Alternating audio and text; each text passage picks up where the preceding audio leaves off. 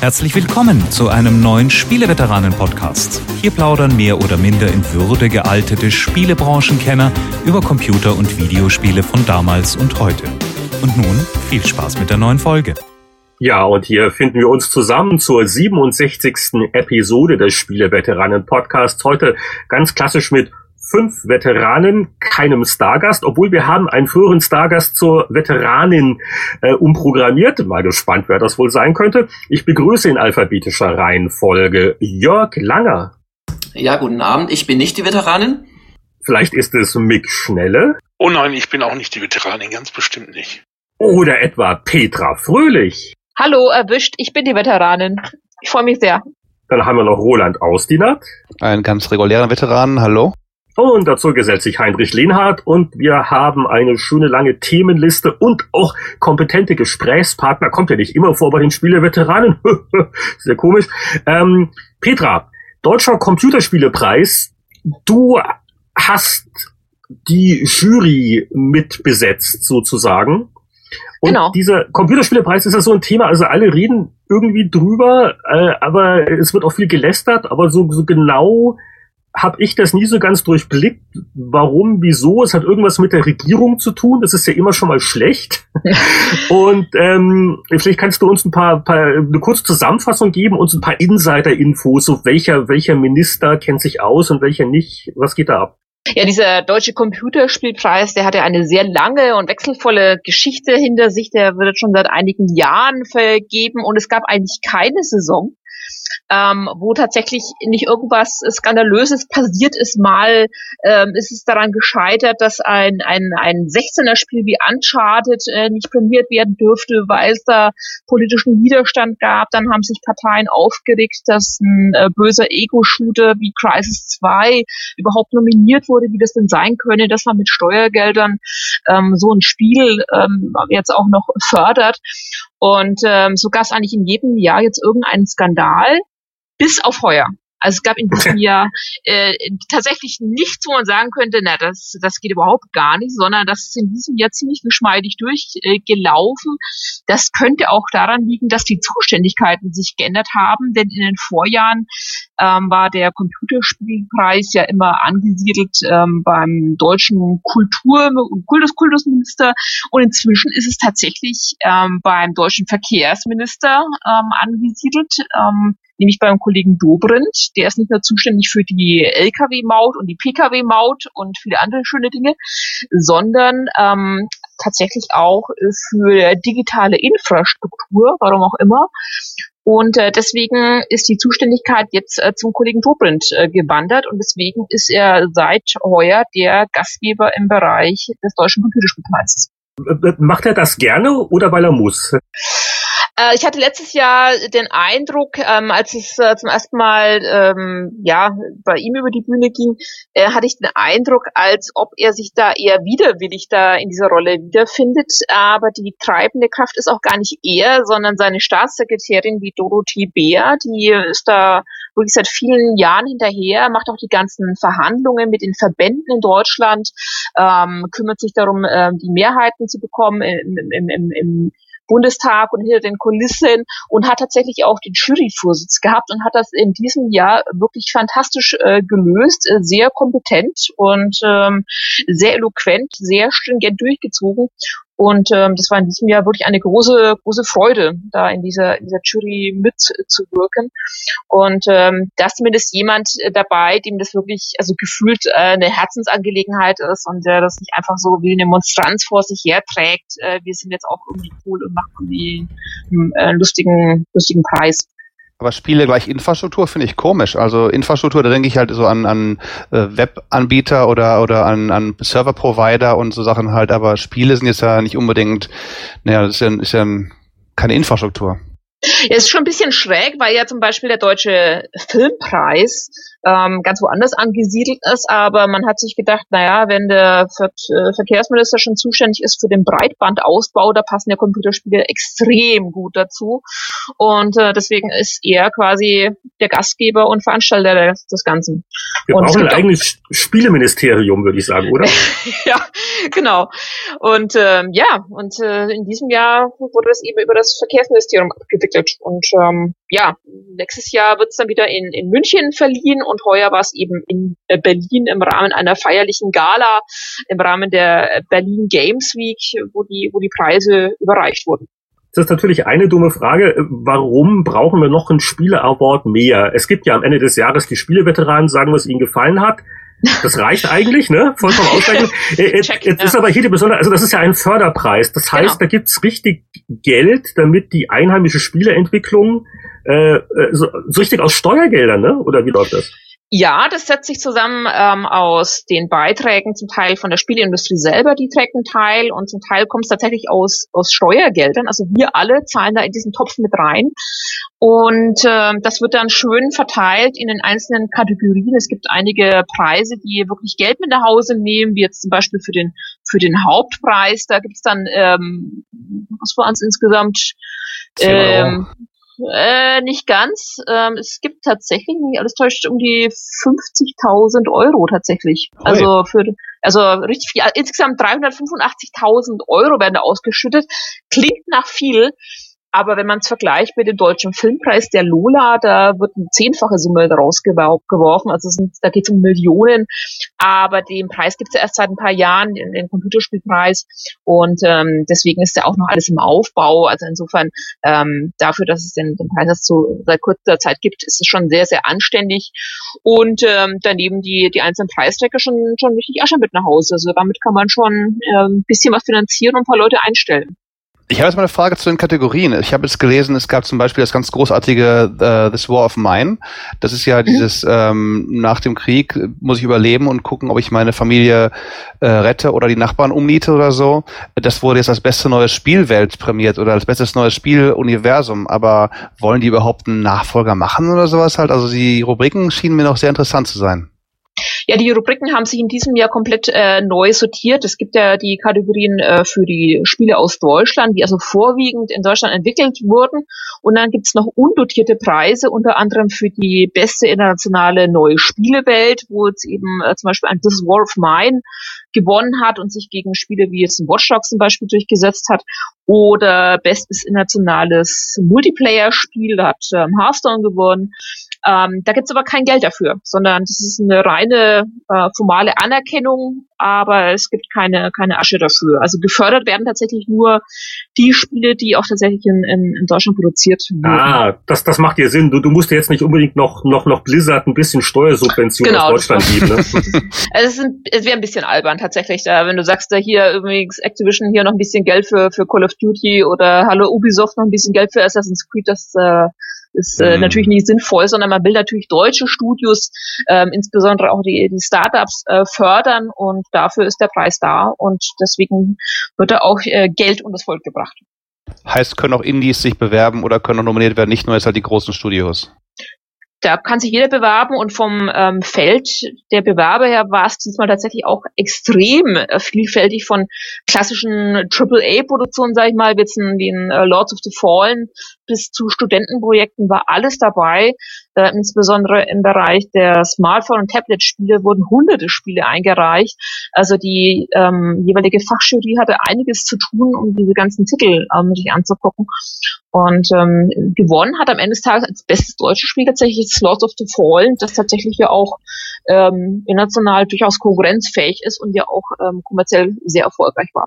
Da wollte ich jetzt aber mal einhaken, ähm, weil ähm, das Lords of the Fallen, also wir fanden das zum Beispiel gut, also nicht ganz so gut wie die Vorlage Dark Souls, aber schon ganz ordentlich. Aber es haben sich doch viele User beschwert wir, wir waren auch als Gamers Global von den Wertungen her eher oben. Also die, die, die Mitbewerber waren meistens etwas kritischer.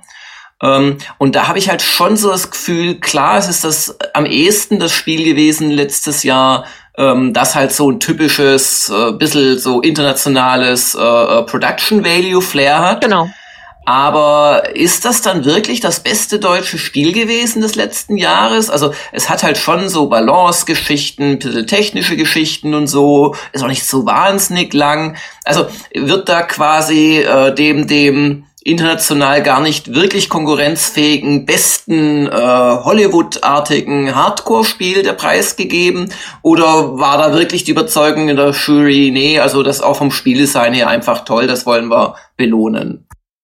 Es war ja äh, so, dass in den einzelnen Kategorien sehr, sehr viele ganz unterschiedliche Produktionen ähm, auch nominiert waren. Also zum Beispiel in der Fachjury, in der ich dabei war, da war neben Lords of the Fallen auch noch ein ähm, ein, ein Hörspiel quasi äh, nominiert für, für, für Smartphones und, und Tablets oder ein The Last Tinker, also von der Indie-Produktion bis hin zum AAA.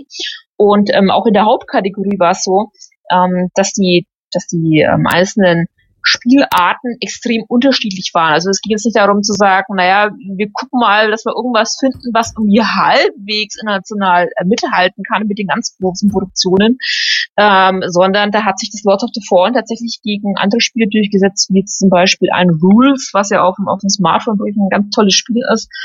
Aber äh, darum ging es gar nicht. Es war tatsächlich so, dass in der in der in der Hauptjury-Sitzung per quasi per Handzeichen abgestimmt wurde und ähm, da hat jeder seine eigenen Maßstäbe angelegt. Und die sind ja bei den Journalisten, sage ich mal, wiederum andere als äh, meinetwegen Leute von, von, von Studios oder Leute, die von irgendwelchen Games äh, Academies kommen und so weiter. Also insofern war das ähm, schon der Gewinner, der sich da wirklich ähm, quasi auch zu Recht durchgesetzt hat in dem Segment. Also es war nicht so, dass, dass man da irgendeine eine ganz böse Kombinationsentscheidung getroffen hat, wie in den Vorjahren, wo es durchaus mal so einen faulen Kompromiss gab. Ja, okay, das, das, das genau, das wollte ich wissen. Und man muss ja auch sagen, es ist ja nicht das allerfriedlichste Spiel. Äh, und ich glaube, eine wesentliche Änderung ist, warum es auch keinen Skandal äh, dieses Mal in der Form gab, äh, dass sowas jetzt auch einfach gewinnen kann, statt dass man es irgendwie abbügelt. Wobei es ist, glaube ich, ab 16, gell? Das ist meistens ab 16, aber äh, wir hatten meines Wissens sogar auch ein paar 18er dabei, wenn ich alles ah, okay. Also, also, also theoretisch ginge das. Also wenn das ist kein Problem, ab 18 das wäre wär kein Problem. Tatsächlich ja auch in den internationalen Kategorien, äh, die zwar unnotiert sind, aber da waren ja auch Spiele dabei, wie sind äh, GTA und Call of Duty und weiß der Henker was. Ähm, das ist kein Problem mehr und insofern hat sich der Preis tatsächlich ja auch weiterentwickelt. Ähm, es war ja vor einigen Jahren noch zu befürchten, dass das für alle Ewigkeit so bleibt und man aus politischen Gründen da immer so einen Kompromiss findet. Äh, lass uns irgendwie was ich Anno oder irgendein Adventure den Preis geben, dann äh, beschwert sich keiner. Nee, ähm, in diesem Jahr hätte er auch ein Crisis gewinnen können. Also es wäre kein Problem gewesen. Und nächstes Jahr ist es vielleicht, wer weiß, ein Dead Island 2 von Jager. Zum Beispiel.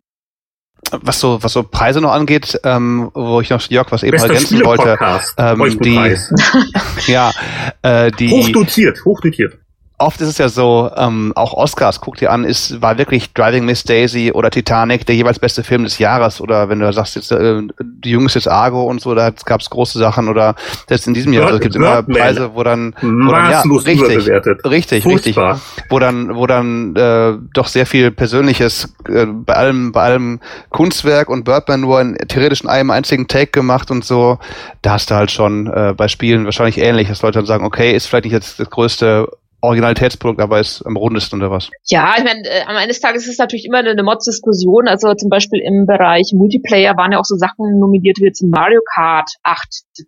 Das ist handwerklich natürlich äh, große, große Klasse, aber muss man das zwangsläufig dann prämieren? Hm, noch eine Neuauflage von, von einem Spiel, das schon seit, weiß ich, 20 Jahren ähm, in, in ähnlicher Form auf den Markt kommt und ähm, diese Diskussion hast du in jeder einzelnen Kategorie, zum Beispiel im Bereich beste Inszenierung. Da kannst du sagen, geht man mehr aufs Handwerkliche oder geht man mehr auf den, auf den künstlerischen Aspekt raus. Also die Diskussionen waren äh, schon sehr, sehr intensiv. Also es wurde den ganzen Tag da eifrigst debattiert. Und ähm, die, die, die Jury war ja insofern auch recht, recht ausgewogen, weil da natürlich Leute aus allen möglichen Kategorien dabei waren, aus allen möglichen Bereichen. Und ähm, ich glaube, am Ende des Tages kann man jetzt, was die Preisträger anbelangt, äh, jetzt nicht wirklich, nicht wirklich meckern. Das war in diesem Jahr wirklich okay. Im Gegensatz zu den Vorjahren. Das finde ich aber auch ein bisschen schade, dass eben, wie du sagst, okay ist. Ich habe mich nämlich dabei tatsächlich gefragt, ist das das Beste, was an Spielen in diesem Jahr rausgekommen ist? Und wenn es das tatsächlich ist, gehe ich einfach mal von aus, sollte man nicht ab und an einfach mal sagen, da geben wir gar keinen Preis für die oberste Kategorie, weil in Lords of the Fallen muss nicht mehr gefördert werden. Und wenn es nicht besser ist als das, was es ist, jetzt mal ernsthaft, äh, muss man das wirklich noch besonders auszeichnen und nicht einfach mal sagen, wir setzen ein Jahr lang aus mit einem ersten Platz, bis wirklich mal richtig was Gutes kommt. Ja, das gab es ja in den Vorjahren. Also in einzelnen Kategorien gab es dann eben keinen Preis und auch in diesem Jahr hat man zum Beispiel in der Kategorie Beste Innovation nur einen einzigen äh, Nominierten gehabt und nicht drei, wie sonst üblich, weil man gesagt hat, Tja, die anderen Sachen, die eingereicht waren, alle nett, aber beste Innovation, da sind die Maßstäbe dann doch etwas höher, die man da anlegen sollte, wenn es schon Innovation heißt. Und äh, deswegen hat man darauf verzichtet, da tatsächlich äh, noch weitere Nominierte dazu zu nehmen. Also es wäre auch kein Problem gewesen, in einzelnen Kategorien wie, was ich, bestes mobile Spiel oder ähm, ja, bestes Kinderspiel zu sagen, das ist alles Käse, da zeichnen wir gar keinen aus. Das war natürlich aber nach außen hin immer ein blödes Signal. Also wenn man tatsächlich da die ja, Hosen runterlässt. Genau. Ja, äh, 80 Millionen Leute äh, hier im, im Land, aber wir kriegen irgendwie kein ordentliches Spiel zustande. Ähm, das, wäre schon minimal, minimal peinlich. Ähm, aber ja, ich meine, so, so super viele Sachen kamen im letzten Jahr jetzt auch nicht, nicht zwingend raus aus, aus Deutschland. Also was man merkt, ist, dass ähm, die Spiele im Bereich Smartphones und Tablets natürlich anziehen wie doof, aber es fehlt halt äh, wirklich an diesen großen Konsolen, PC-Produktionen, ähm, die halt in der Kampfklasse von einem, was weiß ich, Far Cry oder FIFA und so weiter unterwegs sind. Also da haben wir jetzt ähm, offen gestanden nicht so viel hierzulande. Gut, Trend der Zeit ja auch. Die gibt's auch global nicht mehr in dem Maße wie jetzt früher. Du sagst, du hast irgendwie ein Heft zu Weihnachten mit 50 Spieletests, da hast du dieses Jahr vielleicht genau. 20 große dabei, ne? Ja, Genau. Äh, äh, letzte Frage zum Thema. Hier noch ein bisschen schmutzige Wäsche waschen, Insider-Infos. gibt's da Jury Bestechungsversuche bei den Jurymitgliedern oder gibt's da irgendwelche Politiker, die sich denn nicht benehmen oder gibt's da noch irgendwelche tollen Sachen, die du erzählen kannst? Ähm, tatsächlich war es in diesem Jahr alles sehr, sehr hoch anständig. In den vergangenen Jahren war es zum Teil nahe am, am Fremdschämen, muss man sagen. Also was da zum Teil in den, in den ich meine, jetzt kann man ja sagen, in den, in den Jury-Diskussionen für, für Argumente vorgebracht wurden, äh, da gab es dann schon diese berühmte Schere im Kopf, dass man gesagt hat, das können wir auf gar keinen Fall aus, ähm, auszeichnen, die schlachten uns alle öffentlich. Das geht gar nicht, katastrophale Außenwirkung, aber in diesem Jahr war das, ähm, muss ich leider sagen, eine wirklich sehr faire, sehr offene Diskussion, ähm, wurde nichts unter den Teppich gekehrt und ähm, am Ende des Tages waren die, waren die Entscheidungen auch relativ eindeutig.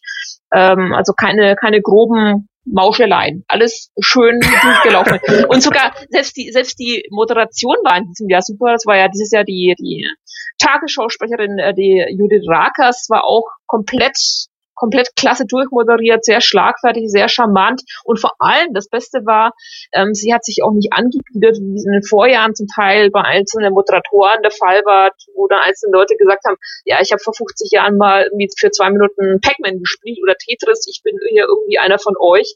Das gab es in diesem Jahr nicht. Die hat sich da sehr vornehm zurückgehalten und hat da wirklich ähm, ja den, den Preisträgern die Bühne überlassen und das fand ich schon ähm, alles sehr, sehr angenehm von den neu ausgezeichneten Spielen äh, würde ich mal gerne übergehen zu einem neuen alten Computer. Es gibt da ein ganz verrücktes äh, Projekt. Äh, da kann auch Mick ein bisschen was dazu erzählen. Also äh, es gibt äh, Bemühungen, quasi den C64-Nachfolger, den C65, inoffiziell äh, mit mehreren Jahrzehnten Verspätung äh, zu produzieren. Was äh, erwartet uns da? Ja, da ist halt so ein Team von nennen wir es mal verrückten Ingenieuren, die eben diesen C65 bauen wollen und äh, behaupten tatsächlich, dass das Ding völlig 100% kompatibel zum C64 ist. Und ehrlich gesagt kann ich mir nicht vorstellen, dass das geht, weil selbst alle C64 sind nicht 100% kompatibel zum C64. Wir erinnern uns noch alle an die in Braunschweig gebauten Dinger da. Und äh, ich könnte mir vorstellen, dass es da ein bisschen ein Problem gibt. Auf jeden Fall sieht das Ganze ganz interessant aus, wie so ein C128, an dem noch eine Floppy dran geflanscht ist, ich glaube dreieinhalb Zoll. Da dran ist aber auch gleichzeitig noch ein, äh, ein WLAN-Zugang natürlich, USB und so weiter, also was man so am modernen Dings hat. Und es kann wohl diese äh, klassischen C64-Spieleformate, mit denen die halt heute gerne irgendwo im Internet abgelegt sind, abspielen, sodass die Spiele tatsächlich da laufen sollen. Anschluss geht über VGA und sagen es mal so, selbst wenn es nicht klappt, ich fand das Ding total stylisch und elegant. Das muss ich mal sagen, sowas würde ich mir ins Wohnzimmer stellen wollen. Also ich, ich muss kurz dazu ergänzen, also Sie, Sie behaupten nicht, Sie sind 100% kompatibel, Sie sagen highly compatible, also fast alles soll laufen. Und äh, offiziell heißt das Gerät Mega 65. Das hat sicher rechtliche Gründe, weil man eben nicht im Besitz der Markenrechte ist. Also es ist quasi der spirituelle Nachfolger äh, des C64, ganz inoffiziell. Also deshalb ähm, habe ich auch geglaubt, dass Heili heilig heißt. Entschuldigung von Übersetzungsfehler. Was soll das kosten, das Teil? Das habe ich nicht so genau das stand gesehen. da glaube ich nicht bei. Das gibt es übrigens zwei Varianten. Du kannst es zum selbst zusammenbauen kaufen Aha. und eben von denen selber fertig zusammengebaut. Aber ich glaube, das war auch eher mal so eine Absichtserklärung für nächstes Jahr irgendwann mal. Ich glaube nicht, dass da schon größere Produktionslinien irgendwo stehen oder sowas. Also, Mick, wenn du jetzt sagst, das würdest du dir ins Wohnzimmer stellen, äh, warum jetzt den Mega 65 und warum nicht irgendein Raspberry Pi oder irgendeinen anderen Billigcomputer. Es ist wirklich dieses, dieses Styling, was ja doch der sehr sieht schick aus, der sieht wirklich, dem Gehäuse mich, nachempfunden ist. Ne? Der hat mich gleich angesprochen, der sieht aus wie ein, ein C128 mit dem schicken Laufwerk dann. Also gerade das Laufwerk, finde ich, macht so einiges aus und jeder, der reinkommt, fragt doch danach. Das ist so ein typisches Ding, wenn du eine Party gibst, stellst das Ding da rein, dann brauchst du keine Musik mehr, das reicht dann. Damit kann man die Mädels beeindrucken, gell? Das sind die Gedanken. Die wiederum, die, da habe ich andere Dinge in der Wohnung. Lassen wir das. Äh, Moment, nein, das, das interessiert mich jetzt. Ja, was, was, was, was, Mick, was? Ich verstehe dich leider nicht, Jörg. Ganz, ganz schlecht.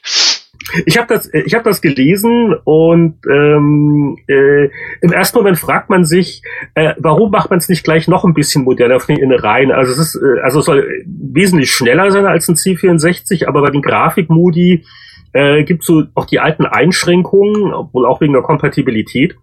Und ich glaube, äh, ein Grund, warum die Grafikleistung jetzt nicht so viel dramatisch besser ist, ist die, dass äh, einzelne Programmierer in der Lage sein sollen, die Maschine zu beherrschen. Weil wenn du mit alten C64-Programmierern redest über die alten Zeiten und was so toll an der Kiste war, dann sagen dir die meisten, weißt du was, den Computer konnte ein Mensch in- und auswendig äh, kennen und auch beherrschen und man konnte einfach machen. Und äh, mit all den, schon mit dem Amiga, ne, Grafik und größer und mehr. Und ich glaube, das äh, könnte so die, äh, die Programmiererszene auch nochmal anregen. Oder was glaubt ihr?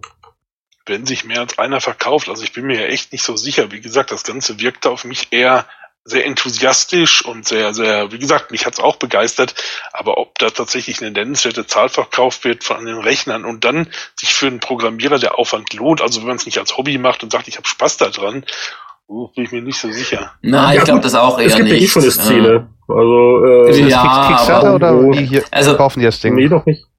Also äh, äh, es, es, es gibt noch keinen Preis. Äh, es soll also Open, Open Source alles sein. Also wenn jemand seine Schaltpläne dann selber irgendwie umsetzen will.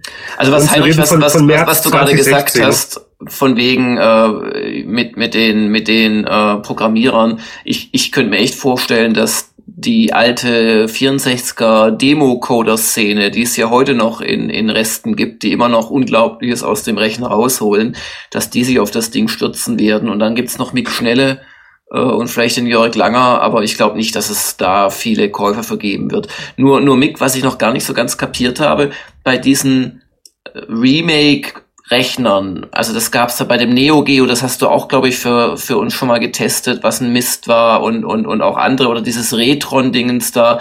Meistens sind doch das einfach äh, Plastikverpackungen von ganz normalen Minicomputern, die irgendwas emulieren.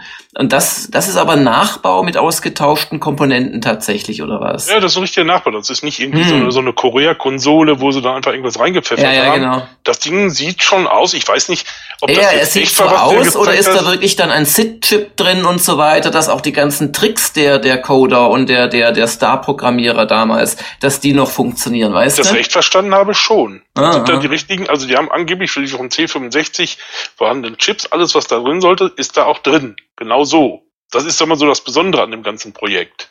Nicht irgendwie ein Universalchip mit einer Software drauf. Ein Emulator kann jeder am PC laufen lassen. Ja, das klingt doch schon mal gut. Also der, der Originalchip wird es, glaube ich, jetzt nicht sein. Wie gesagt, jetzt auch rechtliche Gründe und sie reden hier von einer, weiß der Geist, Single-Core-CPU. Also das sind jetzt wirklich noch Sachen, da muss man abwarten. Kompatibilität. Wie gesagt, das ist jetzt, es gibt ja noch nichts, das ist jetzt angekündigt.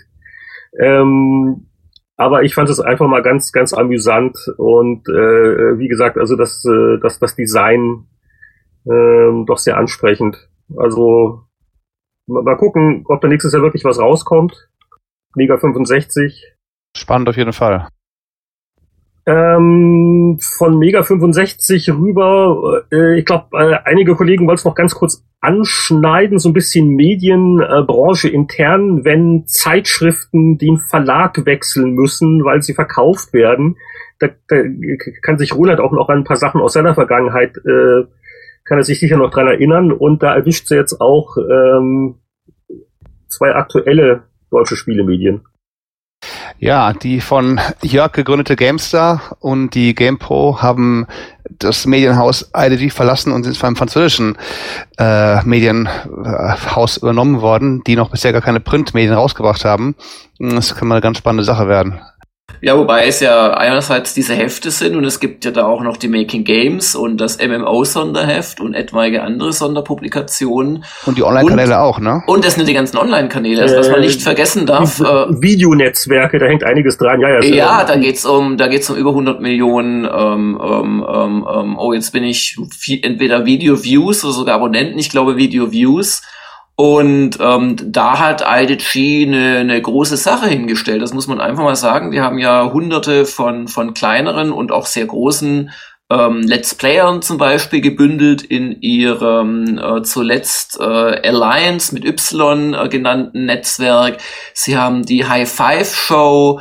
Äh, sie machen natürlich auch als GameStar und GamePro Videos. Dann nicht zu vergessen, sie hatten ja Online-Welten eingekauft. Online-Welten wiederum Krawall was allerdings dann gleich dicht gemacht wurde. Also das ist schon einiges. Äh, sie machen diese Making Games Konferenz, die wollen sie wohl auch weiterhin mit IDG zusammen irgendwie betreiben. Also das ist schon ein, ein, ein großer Wechsel, der auch bestimmt einen guten äh, äh, siebenstelligen Betrag gekostet hat, wenn das reicht. Also da in diesen Regionen kenne ich mich nicht aus. Ähm, und was halt äh, ganz interessant ist dabei, jetzt reden natürlich gleich auch wieder alle Leute drüber, ah, denen ging es nicht gut, waren, waren kurz vorm Dichtmachen dass der für mich, der das ja schon auch lange begleitet hat, ähm, schon glaubwürdige Hauptgrund ist, laut IDG, dass schlichtweg der IDG-Konzern weltweit seine Ausrichtung äh, quasi back to the roots gestaltet hat. Dazu muss man wissen, IDG ist ja ein sehr altes Unternehmen, wurde als IDC vor, glaube 40 Jahren oder so von dem letzten, letzt, letztes Jahr verstorbenen Patrick McGovern äh, gegründet als eine Datenerfassung für die äh, amerikanischen IT äh, Hersteller und Verkäufer. Also die, die hatten einfach keine gescheiten Marktdaten. Die Marktlücke hat er entdeckt, hat wohl sein Auto verkauft, so typische Gründerstory und hat ein Unternehmen, das in irgendwann mal 100 Ländern der Erde unterwegs war, mit, mit gewaltigen Mitarbeiterzahlen, unglaublichen Jahresumsätzen draus gemacht, auch Computerzeitschriften. Aber das war alles so aus dem B2B-Bereich kommt, also Computerwoche, Computer Weekly oder wie es hieß äh, Computerpartner, jetzt Channel-Partner und solche Publikationen. Und quasi waren schon so Mac-Welt und PC-Welt, die dann auch in Deutschland aufgelegt wurden, waren schon so die, die, die erstmal ungeliebten oder, oder etwas äh, bunten Hunde sozusagen in, in, in der Firma, weil das halt an Endkunden gegangen ist. Und dann kam halt in IDG Deutschland 1997 noch die GameStar dazu. Und ich kann mich noch gut dran erinnern, wie ich das erste Mal mit meinen paar Mitarbeitern, die wir da anfangs waren, in die Kantine gekommen sind. Hat sich wirklich so alles umgedreht. Das sind die Wahnsinnigen. Das sind die, die über Spiele irgendwas machen. Und das war schon ein großer Schritt für IDG, sich quasi mit, mit Entertainment zu beschäftigen. Und jetzt wurde quasi weltweit gesagt, wir konzentrieren uns wieder auf den B2B-Aspekt, da kann man andere Margen erzielen, ähm, auf Konferenzen, auf Datensammlungen, auf diese Spezialpublikationen. Und ähm, da passt wohl GameStar und Co. einfach nicht mehr rein die in den USA auch schon lange kaputt sind. Also die GameStar hat es über den Sonderheftstatus nie rausgebracht und die Game Pro hat auch schon im letzten Jahr hier ihre Pforten geschlossen. Ja, ja. Also von daher ja, bin ich erstaunt, dass die gesagt haben, wir machen die Amis zu, aber die Deutschen lassen noch auf. Also da habe ich schon mich gewundert. GamePro war ja schon gar kein Heft mehr seit vielen Jahren. GamePro war ja nur noch eine Webseite. Hm. Und das GameStar hat ja auch nie funktioniert. Das, das haben sie dann mal probiert als, als äh, Lifestyle-Magazin, nachdem wir so erfolgreich gewesen sind. Und ähm, ja, dann muss man auch vielleicht noch oder kann man sagen, dass ähm, die, die ähm, Amis, ja, und, und auch die, die anderen Zweigstellen von Entertainment sich nie so gut geschlagen haben, nachdem die GamePro erstmal den Heftstatus verloren hatte wie die Deutschen und da hat das wahrscheinlich einfach nicht mehr reingepasst. Und jetzt geht das Ganze eben oder ist gegangen äh, gestern zu einem französischen Unternehmen, Webedia. Ähm, die machen so Sachen wie äh, Moviepilot.de, Filmstarts.de, Gamepilot haben sie auch schon. Das sind aber halt, ich glaube, das darf ich sagen, ohne gleich von irgendjemandem abgemahnt zu werden, das sind halt nun erstmal äh, Leute, die kommen überhaupt nicht aus dem ja, so redaktionellen oder aus dem Printgeschäft, sondern das sind Reichweitengenerierer, ähm, die natürlich da anders dran gehen. Und was sich natürlich auch viele fragen, ist, wie geht's mit den Heften weiter? Da weiß ich genauso wenig wie der andere, aber ich, ich kann vielleicht ein paar Vermutungen anstellen. Und die sind nicht, dass das sofort geschlossen wird und kaputt gespart, aber ich denke, dass so mittelfristig ein reines Online-Unternehmen, das in Millionen Auflagen, in Anführungszeichen Reichweiten denkt, sich dann doch irgendwann fragen wird, warum drucken wir 80.000 Hefte und verkaufen 50.000 davon. Also die GameStar verkauft, glaube ich, noch 60.000 Hefte, so roundabout. Ähm, und wenn dann nicht ein Verständnis für Print da ist und, und auch die Strukturen in dem Konzern, ähm, um da richtige Entscheidungen zu treffen, könnte ich mir schon vorstellen, dass das äh, nicht hilft. Und das, das ist ja oft nicht da. Ich meine, als wir damals bei, bei Videogames, äh, als wir da eingestellt worden sind von Future damals, waren wir nach den Auflagen noch Marktführer. Also da haben wir noch mehr verkauft, als die GamePro heute verkauft. Ähm, und ja, da liegt es dann oft mal daran, sagen eben halt die Erbsenzähler, ja, aber und überhaupt. Und, und da muss man gucken, ohne halt wirklich zu überlegen, wo kann man noch vielleicht sinnvoll was einsparen und wo macht es vielleicht keinen Sinn, einfach nur zu sagen, so, wir machen jetzt mal ein neues Papier und machen dies und das, sondern zu sagen, wo kann man das auch irgendwie online ergänzen oder so. Da ist dann oftmals einfach nur dann der rote Notausknopf, wenn dann die, die Finanzabteilung sagt, so geht's nicht weiter, was dann ein bisschen schade ist. Gut, auf der anderen Seite 60.000 Hefte, das ist immer noch ein Brocken. Ich meine, du, du, du sagst mit der GamePro mit so 15.000 liegen die gerade laut IVW, äh, dass das wohl eher schwierig sei und ich stimme dir zu. Ich glaube, eine GamePro wird schon eine geringere Lebenserwartung haben als die GameStar mittelfristig. Aber gleichzeitig ist 15.000 ein, ein, ein Verkaufswert, mit dem man zum Beispiel eine Retro-Gamer sehr erfolgreich machen kann, als Nischenprodukt natürlich, die eine ganz spitze ähm, Zielgruppe anspricht und natürlich auch zu einem wesentlich höheren Preis als die Game Pro und ohne, ohne irgendwelche DVDs drauf und so weiter. Und mit einem kleinen Team. Guck mal, du hast mit drei Leuten und freien, freien Mitarbeitern zu tun, während du bei der Game Pro Redaktionsräume hast im großen Stil. Ja, du hast die ganze die Infrastruktur Pro, dabei, ne? Die Game Pro hat auch nicht so wahnsinnig äh, viele Leute. Und die Infrastruktur, das ist natürlich eine Frage, wie, wie da der Deckungsbeitrag ist des jeweiligen Objekts. Aber anyway, ich, ich glaube einfach, äh, dass Print sich weiter in eine Nische hin entwickeln wird, aber es kann in Nischen auch ganz heimelig sein. Und wenn man dann einen Preis findet, den die, ähm, den die äh, Leser auch zu zahlen bereit sind, weil eines ist klar, mit Anzeigen kann man Print nicht mehr finanzieren, das, das ist völlig vorbei. Das ist nur noch ein Zubrot, auch für eine GameStar und auch für eine GamePro. Ähm, dann kann man das schon so kalkulieren, dass es auf Dauer läuft. Und trotzdem denke ich halt, ein Unternehmen, das auf Massen ähm, Internet-Sites setzt und da auch, ja, das wird sich dann irgendwann schwer tun, denke also, ich. Also wenn jetzt da in Frankreich irgendwelche Manager sitzen und gerade merken, hey, Moment mal, wir haben bei dieser tollen Übernahme, was, das sind auch Printhefte dabei? Was sollen wir jetzt damit machen? Die dürfen wir gerne bei dir anrufen, so für einen Euro. Ja, dann kann ich trotzdem die laufenden Kosten nicht tragen. Also danke. Würde ich im Lotto gewinnen? Ähm, ja, jederzeit für einen Euro oder auch für mehr Euro. Aber dazu müsste ich erst im Lotto spielen. Hat sonst noch jemand eine Anekdote? Es sind ja viele schon mal übernommen worden. Also äh, Petra bei Computec, da kam dann, da kam, oder, da kam die Schweiz äh, bei Roland, bei ähm, na, wie hieß es, bevor Future kam? Wir sind ja ursprünglich DMV gewesen. Danach waren wir DMV, äh, genau dann, dann waren wir, dann gab es ähm, Markt und Technik, Magna Media und dann ist wir übernommen worden von WK, Consumer Medien. Und die WK-Jungs haben uns WK eventuell verkauft. Genau. Also wir sind ja zwei bis dreimal übernommen worden, ganz genau. Ja, Compotech hat ja in den vergangenen Jahren auch fleißig übernommen. Also da war ja Cypress dabei mit, mit Games aktuell und, und äh, der, der Play 3 damals. Dann kam Four Players dazu vor, vor zwei Jahren oder ein Golem.de kam noch dazu. Also da sieht man einfach, dass sich der ganze Markt konsolidiert und zwar nicht nur im Printbereich, sondern natürlich auch im Online-Bereich. Es gibt ja nur noch ganz, ganz wenige gallische Dörfer, wie jetzt äh, Jörg zum Beispiel, die da alleine unterwegs sind, aber ansonsten hast du, hast du ja ganz viele, jetzt auch ganz große, wie in Online-Welten oder for Players, die inzwischen neue Besitzer haben. Und ähm, am Ende des Tages, was ich nur gelernt habe in den vergangenen Jahren, wann immer jemand den Satz sagt, es wird sich übrigens nichts ändern, alles bleibt wie es ist, dann weißt du ganz genau, in einem Jahr ist die Welt komplett anders. Und ähm, ja, also man kann da einfach nur die Daumen drücken, dass das alles total easy durchläuft und dass das da alle, alle Sorgen, die da momentan geäußert werden, dass die alle unbegründet sind. Ähm, aber klar ist natürlich auch, dass sich da in irgendeiner Form sicherlich was, was ändern wird. Also es wäre die, erst, die erste Übernahme der Welt, wo sich nichts ändert, wo alles bleibt, wie es ist. Es müsste sich doch eh was ändern. Ich meine schon alleine rein räumlich. Ich meine, das sitzen alle im IDG-Gebäude. Ich kann mir jetzt nicht vorstellen, dass das da alles so bleibt.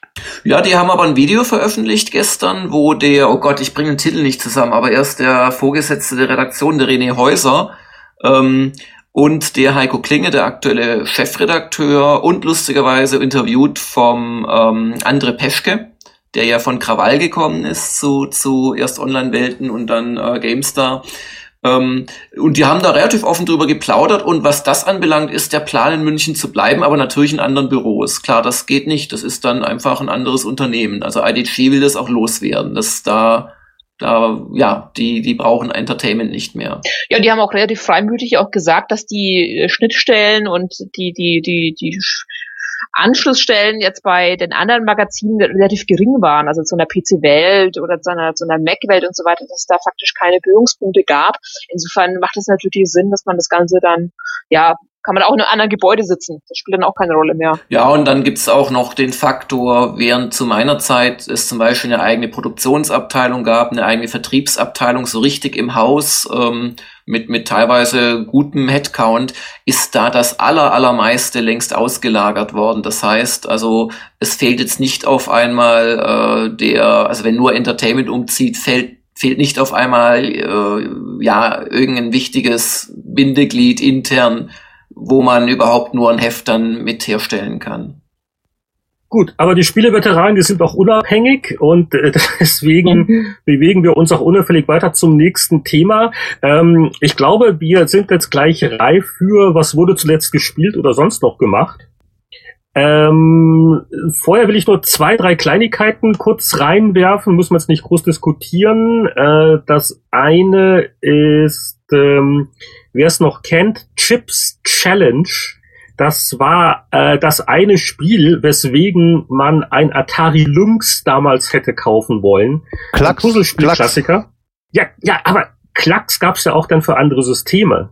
Aber Chips Challenge war lange Zeit Lynx exklusiv, aber nicht mhm. mehr lange. Es soll nämlich Ende Mai äh, soll das offiziell auf Steam wieder veröffentlicht werden. Ähm, das ist jetzt, glaube ich, nicht so neu. Äh, neu ist aber der Nachfolger. Es gab also ein Chips Challenge 2, das seinerzeit nie veröffentlicht worden ist, also von Chuck Somerville, den Originalentwickler, und das will auch auf Steam kommen. Also, ich glaube, so Größenordnung 5 Euro Ende Mai. Ähm, also wer da noch schöne Erinnerungen dran hat, der soll äh, da mal ein Auge drauf haben. Ähm, dann haben wir einen lieben Gruß vom Winnie Forster. Kennt der eine oder andere vielleicht noch? Er lebt. Äh, ja, also, also Winnie äh, arbeitet noch an seiner Internetverbindung. Also es ist nicht auszuschließen, dass er irgendwann auch mal wieder äh, dazu stößt in die Runde. Ich glaube, er, ich glaube, er, er muss da mal über Petra an den Verkehrsminister gehen, dass da seine, seine, seine Kabel aufgerüstet werden. Wo wohnt er denn? In welchem? Auf, auf welcher Halle? Äh, äh, äh, am, äh, irgend, irgendwo am Ammersee in einem. Ja, das Dorf. ist ja kein Wunder. Utting am Ammersee, das wunderschöne Utting am Ammersee. Und ähm, äh, Winnie äh, war auch äh, gut beschäftigt. Er, er bringt nämlich gerade eine Neuauflage seines Klassikers Spielkonsolen und Heimcomputer heraus. Also jetzt bis einschließlich 2015. Äh, 264 Seiten, 800 Fotos, Auslieferung Mitte Mai. Und ähm, ich darf hier im Werbeblock äh, erwähnen, dass wir auf gameplan.de ähm, vor dem 15. Mai vorbestellt. Der kriegt das auch versandkostenfrei dann zugeschickt. Ähm, also wer es noch nicht hat, gehört in jeden Haushalt und die Neuauflage war auch wirklich überfällig. Ähm, Spielkonsole und Heimcomputer, unser Buchtipp.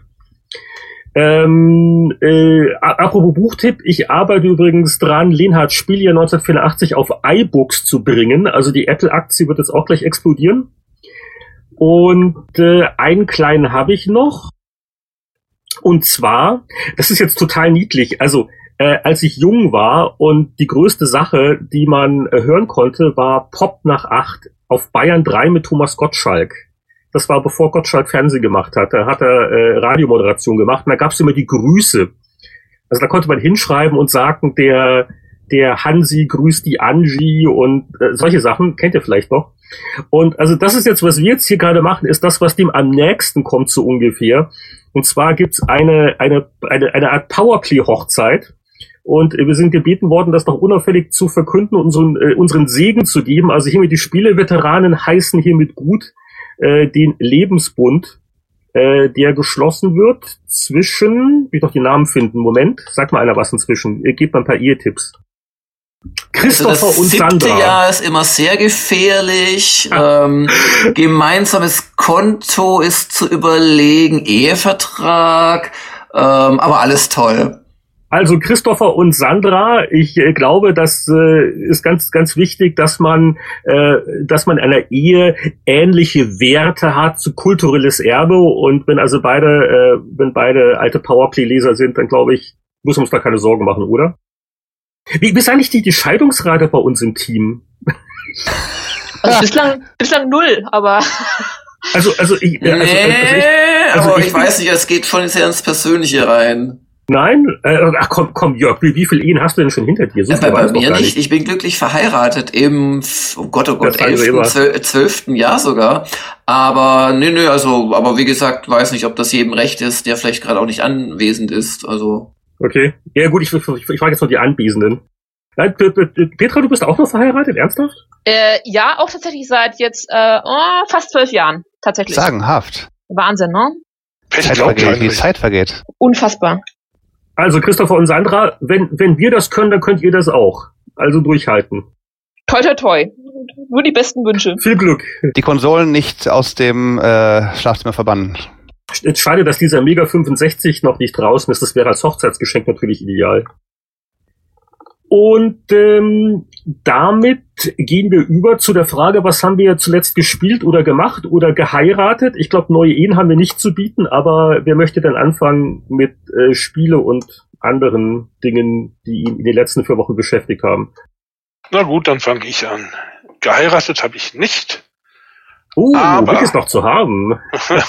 naja, ähm, auf jeden Fall habe ich Dominations gespielt. Nein! Dieser oh, doch. Dominations ist. Wer pfeift denn da? Dominations ist ähm, natürlich ein Free-to-Play-Nap vom armen Brian Reynolds, der uns ja vor Jahren an die Free-to-Play-Gangster irgendwie abhanden gekommen ist. Big Huge Games. Wer kennt vielleicht unter Umständen noch Rise of Nations? Das war die richtig spielbare Version am PC, Strategiespiel, äh, bisschen äh, äh, äh, leicht zu spielen, aber ein gutes trotzdem. Und Domination sieht tatsächlich fast genauso aus. Es ist, wie gesagt, man baut halt klassisch wie bei allen Free-to-Play-Dingern irgendeine Festung aus, äh, guckt, dass man andere äh, Dings erobert, denen was klaut und äh, muss natürlich fürchterlich aufpassen, kein Geld auszugeben. Hier habe ich aber tatsächlich am Anfang mal 10 Euro investiert. Nicht schlecht. So ein Sonderangebot. Ja, da kriegst du am Anfang gleich ein Sonderangebot, da kriegst du nicht nur irgendwie Zeugs, sondern auch noch anderes Zeugs. Und dann ist der Einstieg zumindest relativ gut spielbar. Man muss sich, sagen wir es mal so, damit abfinden im Spiel, dass man zum Aufleveln in ein neues Spiel, äh, Zeitalter zwei Tage braucht. Das heißt, einfach nicht reingucken. Aber in der restlichen Zeit hat man tatsächlich immer was zu tun. Es ist ein Free-to-Play-Titel. Ich spiele ihn wirklich nur, weil ich diese Brian Reynolds-Grafik aller Nations so gerne sehe und spiele. Ich spiele es auch erst seit drei Wochen. Wer weiß, ob ich es dann nächste Woche auch noch spiele. Aber da macht es bis jetzt tatsächlich Spaß. In welchem Zeitalter bist du denn? Ich bin, ach Gott, im dritten, was ist denn das dritte? Ich habe die Chinesen und spiele, äh, Mittelalter ist das nächste, sagen wir es mal so. Ja, ja, genau, dann bist du in der Antike, glaube ich. Wie auch immer. Jedenfalls, ich glaube, also ich habe schon zweimal ausgebaut. Okay, das, das ist Rundenstrategie, ja? Nein, nein, nein, das ist, ist, ist, ist klassische Echtzeit. Okay. Das, wie gesagt, das also sieht fast aus wie Rise of Nation, spielt sich auch sehr ähnlich. Wie gesagt, ist aber ein Free-to-Play-Titel mit permanenten Stops und die wollen dich permanent natürlich dazu bringen, ihr Zeugs zu kaufen. Du kannst zum Beispiel dann auch sagen, ich, ich fülle meinen Goldvorrat eben mal auf für Geld und solche Sachen. Das ist da alles drin. Darf man echt nicht machen, weil sonst kostet es absurd viel Geld. Dann, dann, dann kannst du genauso gut dir was weiß ich, bei Ryan Reynolds vorbeifahren und ihn zwingen, ein neues richtiges Spiel zu machen. Ich hatte eben den Eindruck, als wäre Jörg nicht ganz so begeistert über dieses Spiel. Kann das sein? ja, ich halte es für schlimmen Dreck. Also ich stimme Mick zu, das ist, das ist eine tolle Grafik, aber ich halte es ehrlich gesagt für noch schlimmer als Godus von Peter Molyneux. Ähm, es hat wahnwitzige Steigerungsraten bei den Kosten. Also dieses Anfangspaket, das Mick beschrieben hat, habe ich auch gekauft, weil sonst kann man fast gar nichts machen, weil man da ein Haus kriegt und äh, ein Haus bringt zwei Bewohner und äh, also man hat dann auch nach, nach äh, mehreren Spieltagen erst vier oder fünf Häuser wohlgemerkt. Und es ist so das typische Konzept. Das erste und das zweite Haus gibt's kostenlos sofort auf die Hand. Das dritte kostet dich 50 Gold und das vierte kostet dich dann 12.000 Gold und äh, neues Zeitalter. Inzwischen und, sind wir bei 450.000 Gold für einen. Ja, genau. Und es ist wirklich also voll darauf ausgelegt, dass man eben äh, da endlos lange spielt oder eben zahlt und das ist das, was ich diesem Konzept quasi vorwerfe. Ich habe nichts gegen die Idee, für Spiele zu zahlen. Ich habe auch nichts gegen die Idee, nach und nach zu zahlen, wenn mir es gefällt. Aber bei Dominations kann man eigentlich fast nur zwei Sachen machen. A, wie es mitmacht und wie ich es dann auch gemacht habe ähm, dass man halt echt nur alle paar Tage reinguckt, wobei es dann den Kniff gibt, dass man dauernd angegriffen wird und dadurch Gold verliert. Ich weiß nicht, ob dir das schon aufgefallen ist, Mick. Du verlierst dann tatsächlich. Ja, ja, äh, aber ich habe meine Festung inzwischen ziemlich gut ausgebaut. Ja. Und ähm, ja, aber auch das, also dann, dann, dann hast du eine Festung aus 60 einzelnen Mauerstücken und jedes einzelne kannst du zigmal upgraden. Das erste Mal kostet es 1000 Gold, das nächste Mal kostet es 5000 Gold. Wohlgemerkt pro einzelne Mauersteinchen. Also es ist so widerlich, äh, dass mich's echt abschreckt und ich habe unsere Leser sehr davor gewarnt. Aber mir hat's auch die ersten paar Stunden Spaß gemacht und ich dachte, der Schöpfer von Civilization 2, von Alpha Centauri, von den von Mick schon erwähnten Spielen, die alle super waren im Strategiebereich, der schafft's vielleicht mal ein, ein Free-to-Play-Strategiespiel zu machen, das nicht einfach ein Clash of Clans-Klon ist. Und da bin ich wirklich bitter enttäuscht worden. Er, er, hat, er hat ja jahrelang bei Synga gearbeitet. Das hat natürlich äh, gewisse Auswirkungen. Ich glaube, da wird schon korruptiert in gewisser Weise.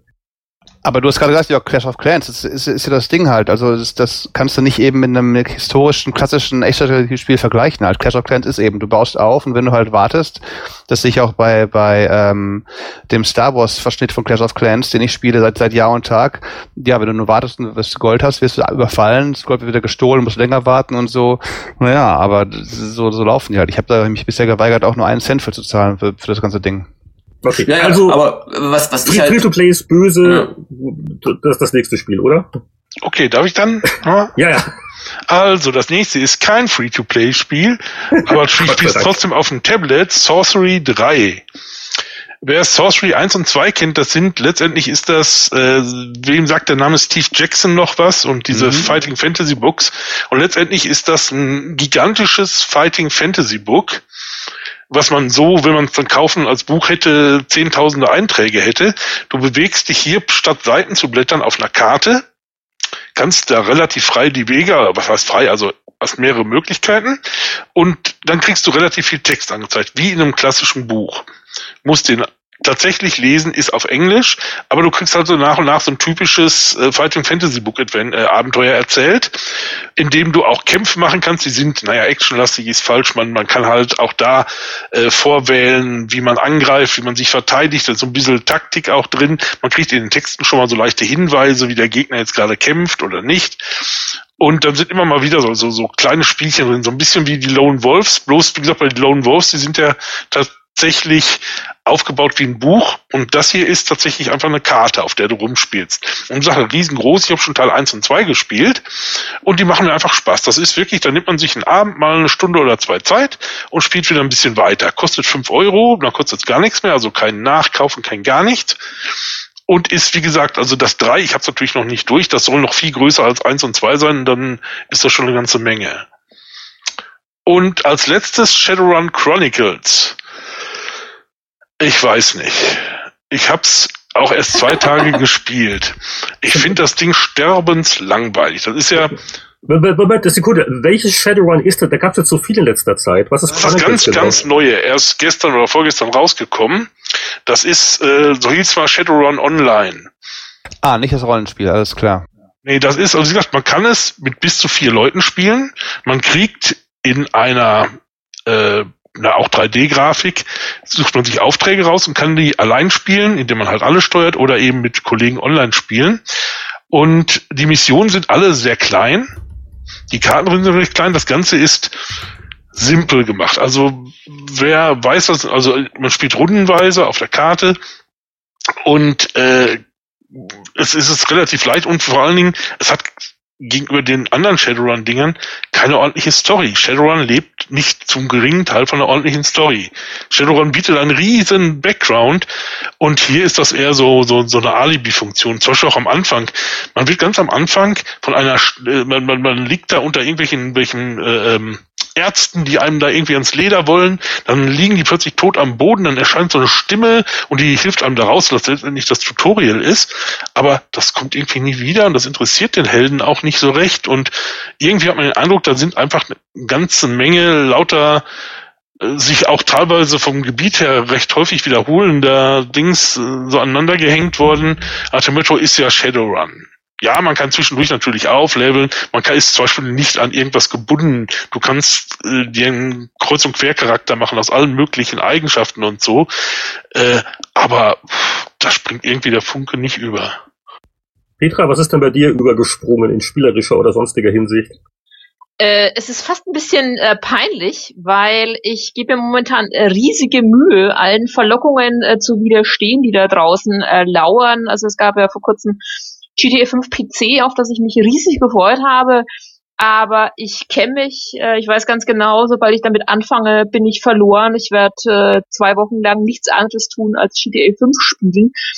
Ähm, Gleiches fürchte ich für Witcher 3, was demnächst kommt.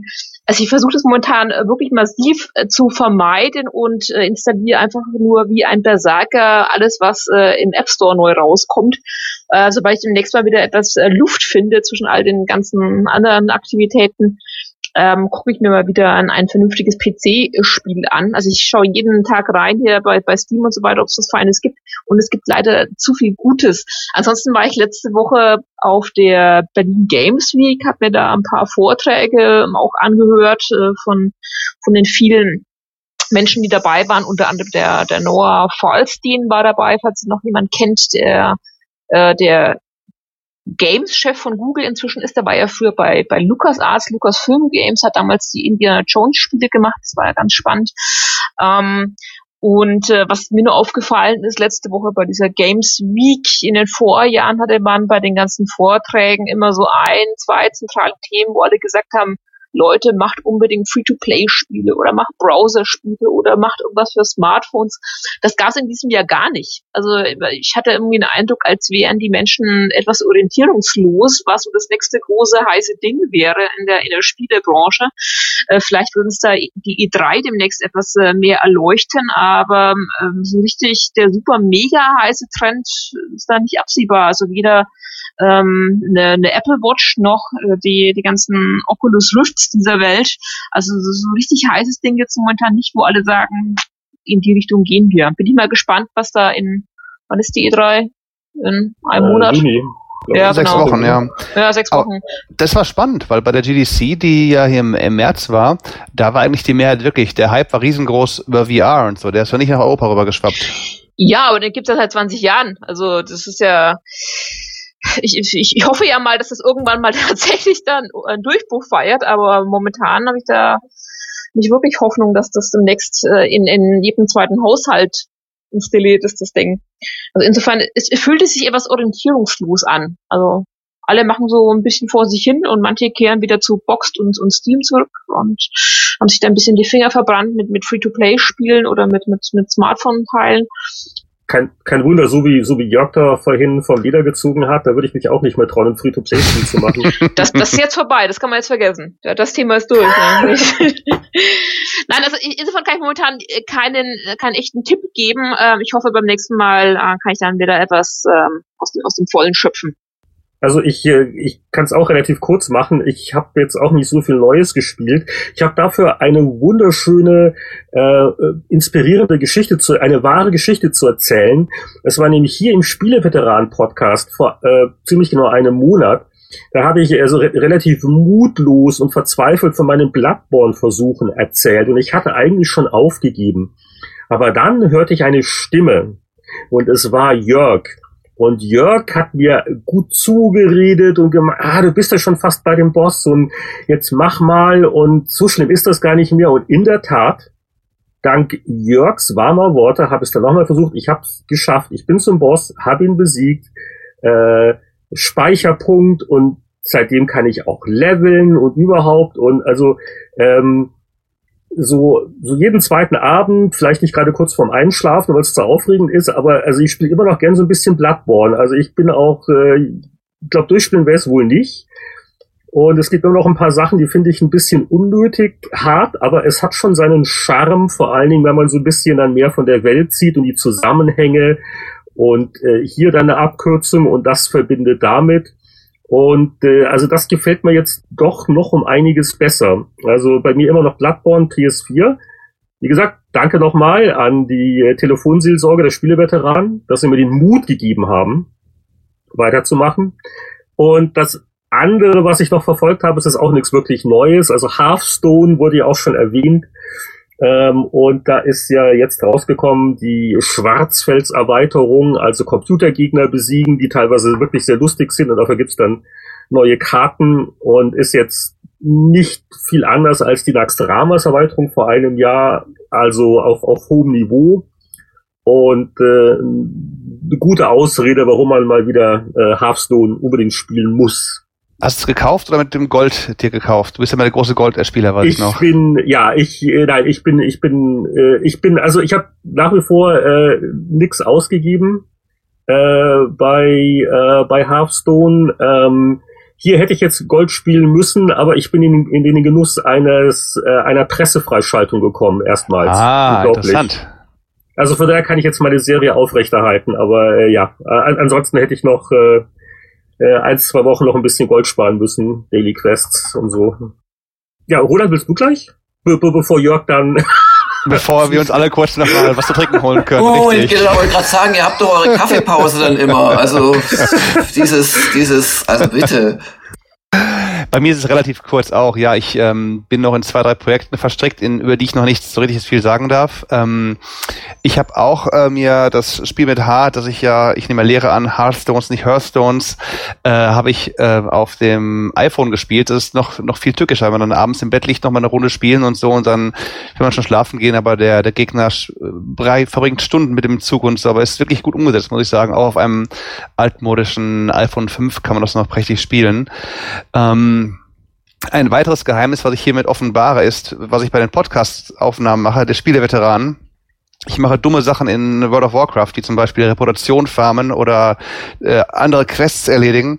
Äh, so auch jetzt gerade bin ich im äh, Shadow Moon Valley unterwegs. Ha, ha. Sekunde, Sekunde. Während der Aufnahmen spielst du World of Warcraft? Da staunst du, hm. ganz genau, ganz genau. Ich bin, ich bin entsetzt. Das ist ja, ist ja unglaublich. Dann, äh, ja, das heißt, wir kriegen hier gar nicht eine volle geistige Kapazität und Aufmerksamkeit. Naja, guck mal, äh, das ist doch, wenn ich da durch die Gegend laufe und nur Typen umhaue, um, um Rap zu farmen, da brauche ich wirklich nur drei Prozent meiner Gehirnzellen zu und alle anderen 97 Prozent habt ihr dann im Spieleveteranen-Podcast. Und es ist dir ja nicht aufgefallen, nach all den Monaten nicht, oder? Es ist ja jemand aufgefallen. Äh, ich, Na, ich habe mich schon gewundert, wo die drei Prozent geblieben sind. Also, aber Sehr schön.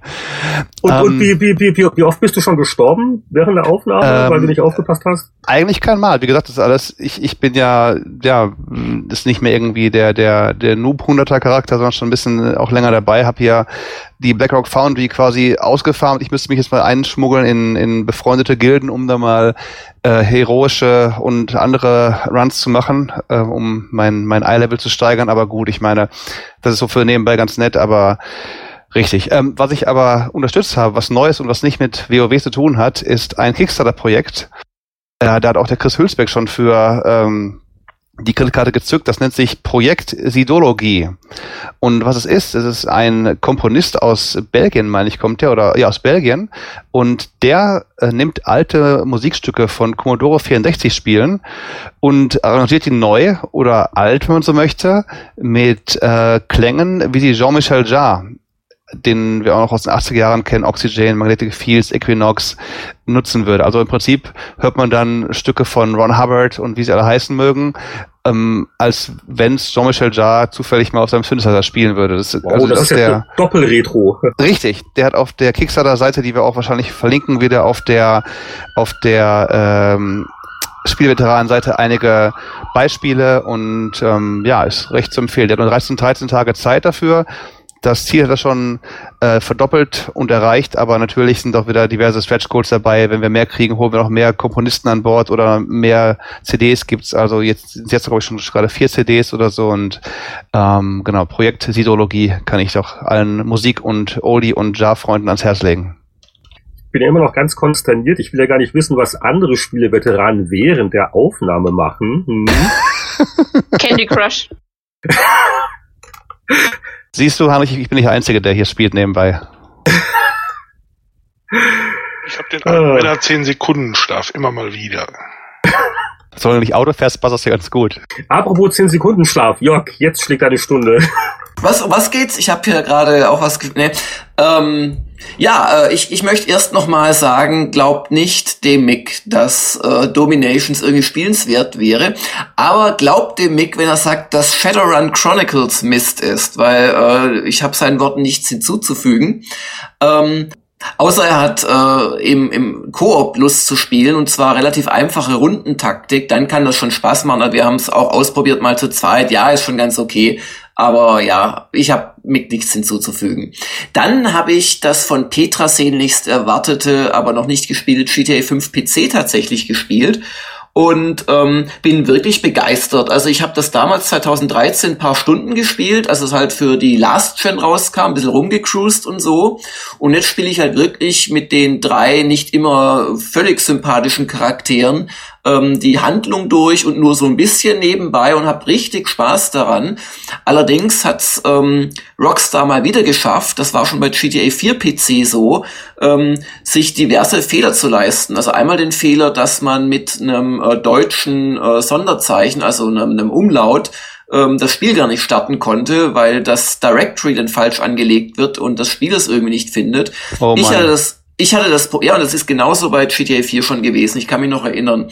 Dann gab es das Problem ähm, bei mir, an einem der Redaktionsrechner wollte das Ding einfach nicht starten. Also aus Steam heraus hat er kurz dieses Windows dreht sich Wartesymbol gemacht und dann ohne irgendeinen Kommentar ging es einfach zu Steam zurück oder auf die Workbench. Kein Absturz, keine Fehlermeldung, vor allem aber kein Spiel, obwohl ich das natürlich original hatte. Und um dann gewisse Sachen abzutesten, äh, habe ich mir tatsächlich irgendeinen chinesischen Crack besorgt. Mit dem lief problemlos. Hat zehn Minuten gedauert, den runterzuladen, dann lief's. Und erst nach ein paar Tagen ähm, hat dann, und, und da wurde halt einfach dieser Social Club irgendwie ausgetrickst oder übersprungen, was weiß ich. Und nach zwei Tagen hat es dann auch Rockstar geschafft, den Social Club überall zum Laufen zu bringen. Aber ich muss wirklich sagen, ein fantastisches Spiel auf PC, ganz klar die schönste Fassung. Ähm, auch nicht dermaßen hardwarehungrig und ähm, ja, also ganz tolle Mission, unglaublich abwechslungsreich, die üblichen GTA-Tugenden, dass man auch sich völlig in der Welt verlieren kann einfach. Das Einzige, was mir weniger gefällt, ist, das äh, Fahrmodell ist wieder einfacher geworden und du kannst also ein Auto dermaßen bestrafen, also, und es fährt immer noch. Also, bis da mal ein Auto explodiert, das, das dauert wirklich zehn Karambolagen.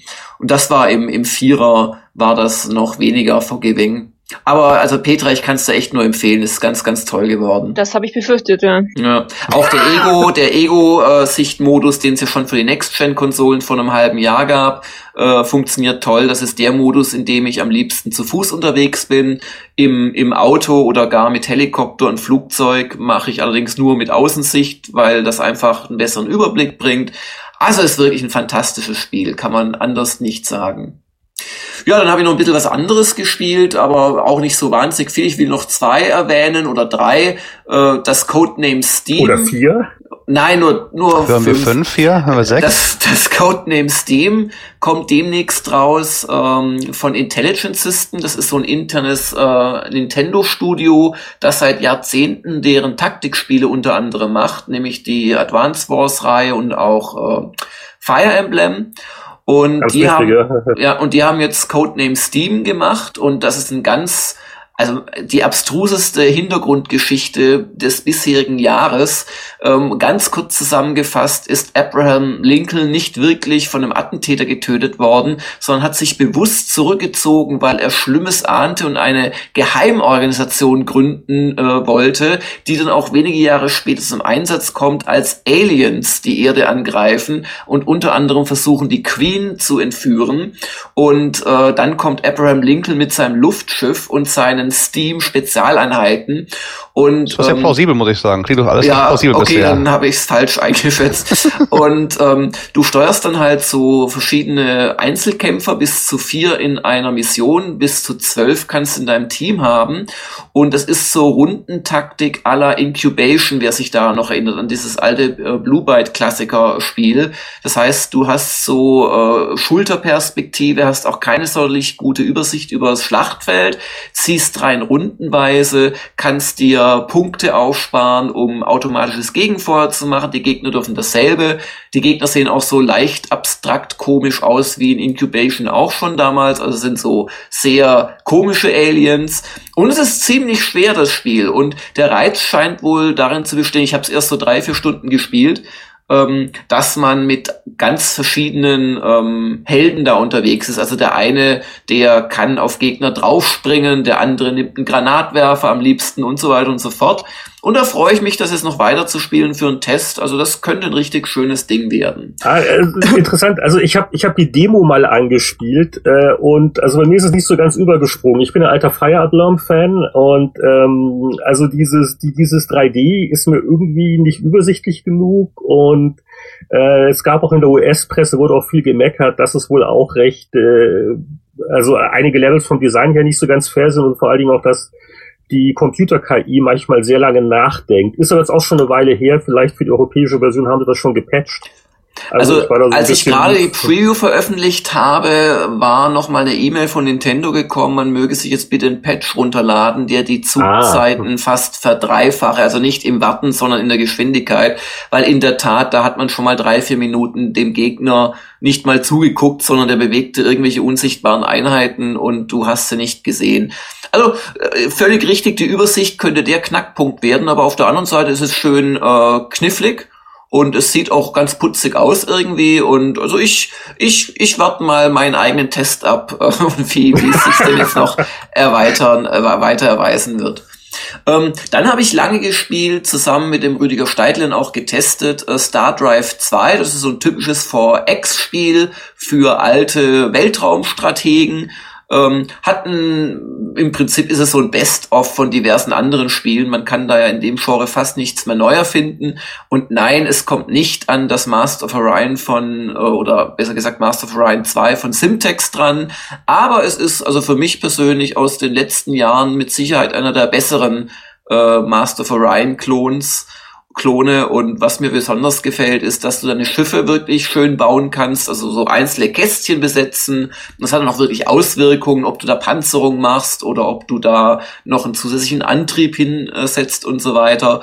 Und es, es spielt sich recht knuffig. Die KI ist äh, zumindest strategisch gar nicht mal blöd. Taktisch macht sie ein bisschen Dummheiten, aber Gott, also das, das kann ich durchaus für einen zweiten Blick jedem empfehlen, der so, ja, besiedle Planeten, baue Flotten und äh, ja, ringe alle anderen am Ende nieder. Sachen möchte, hat auch so schöne Details in der Diplomatie, dass man einerseits so eine, eine so einen Freundschaftsgrad oder auch Feindschaftsgrad zu der anderen Partei hat, aber auch die eigene Bevölkerung einen Toleranzlevel. Und jetzt kann man teilweise könnte man wunderschöne Sachen äh, eintauschen, ganz tolle Forschungsprojekte. Nur die eigene Bevölkerung macht quasi nicht mit, weil dieser Austausch quasi deren Toleranz übersteigen würde. Dann kann man aber Austauschschüler quasi sich holen und quasi man schickt einen seiner Bevölkerung auf einen Planeten von denen und die schicken einen zu uns und dann sind die da auch als Bevölkerungseinheit zu sehen und das, das hebt so ein bisschen die Toleranz. Also es sind nette Ideen drin, auch wenn es grafisch, das soll ich vielleicht noch sagen, äh, kein Hingucker ist. Und das äh, letzte Spiel, äh, das ich gespielt habe, war es erst am letzten ähm, Sonntag. Da wurde ich gezwungen, äh, nochmal zehn Stunden Alien Isolation vor der Kamera zu spielen. Und zwar war das so ein Stretch Goal aus so einer Weihnachtsaktion von Gamers Global. Und wir haben ja Alien Isolation, also ich glaube weltweit mit am kritischsten bewertet, haben da auch viel Prügel eingesteckt, uns viel mit den Fans des Spiels und auch den Fanboys gestritten übers letzte halbe Jahr. Und dann haben sich die User natürlich mich aus der Redaktion gewünscht, sich das nochmal anzutun. Und ich habe das wirklich zehn Stunden am Stück gespielt. Ähm, hab halt nur dann aufgenommen, immer wenn ich dachte, jetzt kommt was Spannendes, um mich halt äh, im, im, im Rest der Zeit wirklich aufs Spiel zu konzentrieren, weil Heinrich kennt das von der Stunde der Kritiker, man spielt schon anders und ein bisschen hibbeliger und hastiger ähm, und auch unaufmerksamer, wenn man wirklich die ganze Zeit kommentiert, was man tut. Also zumindest mir geht's so. Ähm, und äh, daraus habe ich jetzt auch einen einstündigen äh, Zusammenschnitt dann gemacht. Der erscheint dann auch oder ist dann auch schon erschienen auf Gamers Global mittlerweile. Ähm, und ich finde, ich habe mich gar nicht schlecht geschlagen. Dafür, dass ich in der Stunde der Kritiker an einem Wartungsroboter gescheitert bin, wo ich nicht gemerkt habe, wo man draufdrücken muss, damit er den Weg frei macht, habe ich mich, glaube ich, sehr gut geschlagen. Aber ich finde, äh, ja doch, das kann ich jetzt sagen, Alien Isolation immer noch nicht toll. Also es ist, es ist okay, aber es ist für mich nicht das Spitzenspiel, das da viele drin sehen. Auch nach zehn Stunden nicht. Jetzt sind ja einige Spiele erwähnt worden, wo die äh, Veteranen überhaupt nicht begeistert waren, aber wir haben noch die gute alte Zeit und deswegen blättern wir ein bisschen noch in einem Magazin. So alt ist die gute Zeit hier diesmal gar nicht. Ähm, wir, wir gehen heute mal so in die jüngere Vergangenheit. Also was war dann vor 15 Jahren? Können sich ja noch die Jüngeren vielleicht noch dran erinnern, vor 15 Jahren, Ausgabe 5 2000. Und äh, aus aktuellem Anlass blättern wir da mal in einer GameStar äh, Jörg, du warst ja damals Chefredakteur noch so mit, mit allen Schikanen, ne? Ja, ja, das war, das war, das war so in der Mitte meiner Schaffenszeit und das war die ganz große Zeit. Also ich, ich die goldene als Ära. Als ich es vorhin aus dem Regal gezogen habe, 238 Seiten, das schaffen wir selbst mit einem regulären Retro-Gamer nicht. Davon viele, viele Anzeigenseiten, äh, Masse Geld für den Verlag, die Kassen klingelten, alle jauchzten, die Redaktion war da schon relativ groß. Man, man konnte sich sogar noch einen äh, Nordamerika-Korrespondenten leisten. Man konnte sich es sind teure, äh, anspruchsvolle äh, Nordamerika-Korrespondenten leisten. Und die Ausgabe, ich glaube, deshalb hast du die auch ausgewählt, äh, war wirklich in der Tat spannend, äh, wo tatsächlich als PC-Spiel vorgestellt worden ist. Ähm, gleichzeitig Bill Gates Xbox enthüllt. Ich weiß nicht, was mich zu diesem Titeltext bewogen hat. Ähm, und das Lustige ist, da stand dann drunter auf dem Titel Gefahr für PC-Spiele durch die neue Wunderkonsole. Aber das Haupttitelthema war Halo. Und wie jeder weiß, wurde ja dann Halo tatsächlich äh, relativ schnell danach eingekauft von Microsoft und war gar kein PC-Spiel mehr. Genau, also es ist wirklich ein historischer Titel und äh, das muss wirklich so gelaufen sein, dass also kurz nachdem ich aus dem Büro raus bin, das glaube ich noch bei Bungie noch in in Chicago, ne, bevor die dann irgendwie ja, ja, du hast den, sind. Du hast es ja damals ja, gemacht kann mich noch dunkel erinnern. Äh, und da muss also kurz danach muss dann die Microsoft-Delegation gekommen sein mit dem Geldkoffer.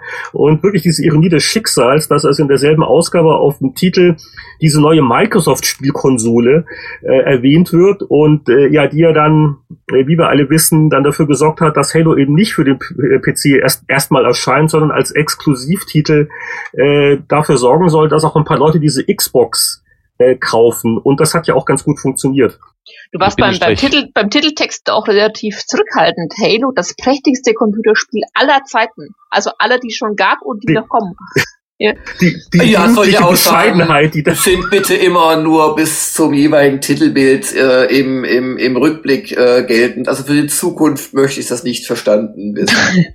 Weltexklusiv, neue Bilder und Spielszenen auf CD. Stimmt, damals hatten wir noch CDs anscheinend. Ja, ja.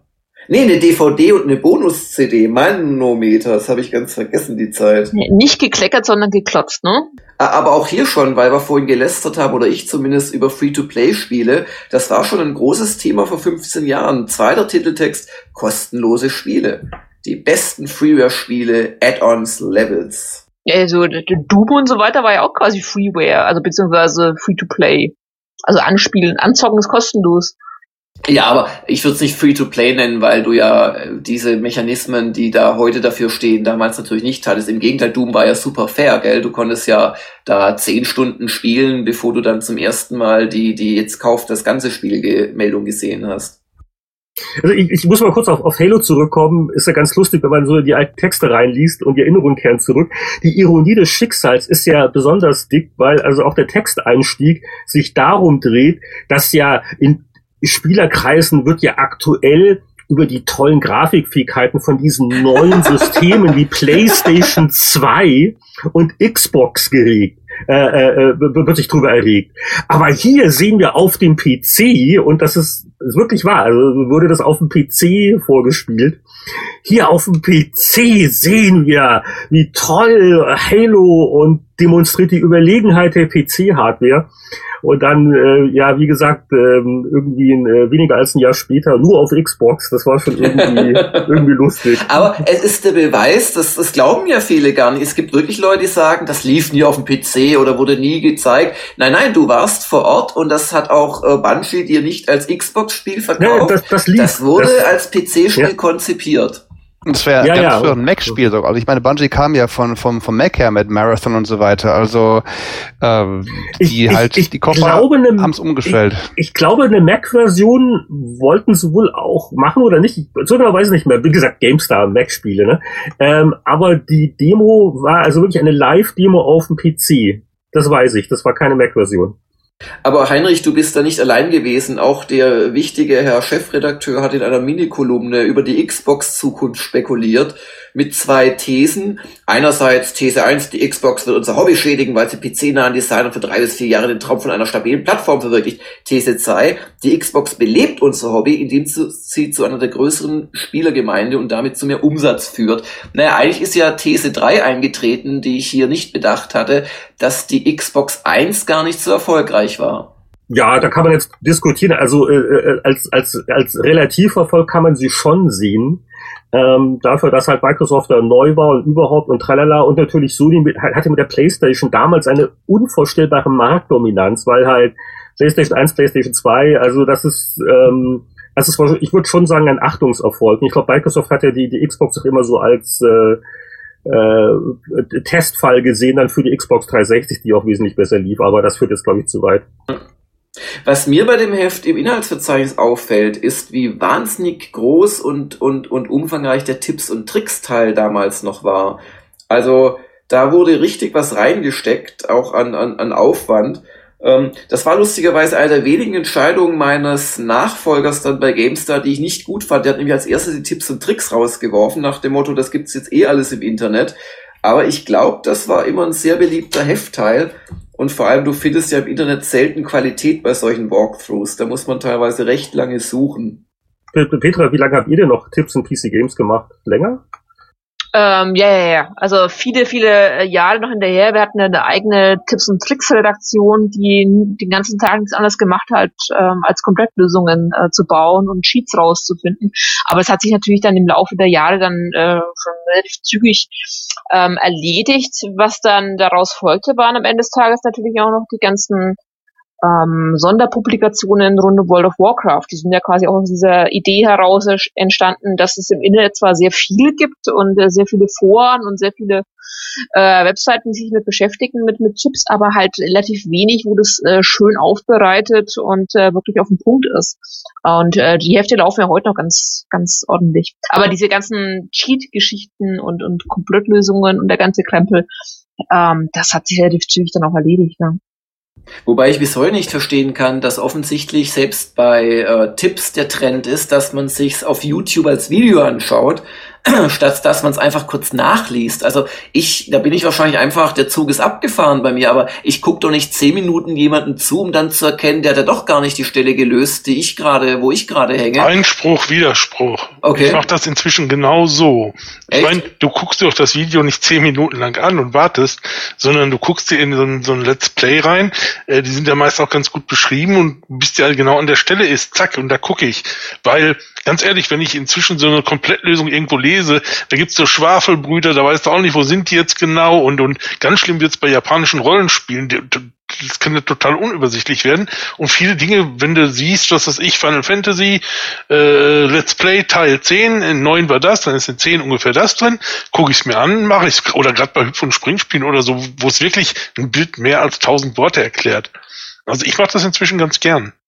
Ja, also ich, ja, ich, ja, Glaube ich dir, aber ich, ich sehe es irgendwie anders. Also ich, ich sehe halt wirklich dieses, und da, da finde ich auch keine Lösung für perspektivisch. Du kannst halt einen Text überfliegen zur nächsten ZÜ oder nach den, den fettgedruckten Begriffen gucken oder äh, auch an Seiten äh, dich orientieren oder Inhaltsangaben. Aber bei dem Video musst du letzten Endes, selbst mit diesem kleinen Vorschaufensterchen, musst du halt wirklich, wenn du Pech hast, ziemlich lange hin und her suchen. Und das stört mich vor allem daran.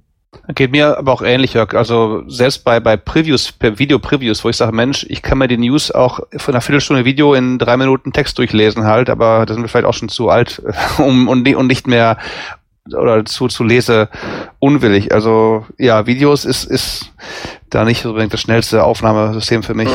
Doch, also wie gesagt, man kann da wirklich rein kann da wirklich also äh, ich meine, weil die sind ja logisch aufgeteilt, Teil 1, Teil 2, Teil 3 und wenn du ein oder zwei gesehen hast, weißt du ja, wie viel da ungefähr drin ist in einem Teil. Also ich habe dann wirklich nie lange gesucht. Ja, hier auf Seite 144 haben wir noch einen echten Klassiker. Ähm, ist es 144? Nee, ich habe mich verblättert. Dark Project 2, ich hatte es doch gerade verflixt nochmal. 122. 122, danke. Ähm, Dark Project 2, äh, der Nachfolger zu äh, Thief, der Meisterdieb. Und ähm, das war ja so aus der Looking Glass äh, äh, Schiene noch, die ja eine ganze Reihe von wirklich hochklassigen und auch intelligenten Titeln gemacht haben, also auch Terra Nova oder auch ähm, System Shock 1 und 2, dann teilweise ähm, auch für verschiedene Publisher. Und das hat damals gut performt 86 Prozent bekommen. Ähm, der Christian Schmidt hat hier von kriminell gut gesprochen. Und ähm, interessanterweise äh, gibt da ja auch ein äh, Remake zu, das jetzt, glaube ich, so anderthalb Jahre alt ist, das nicht ganz so gut angekommen ist von Square Enix.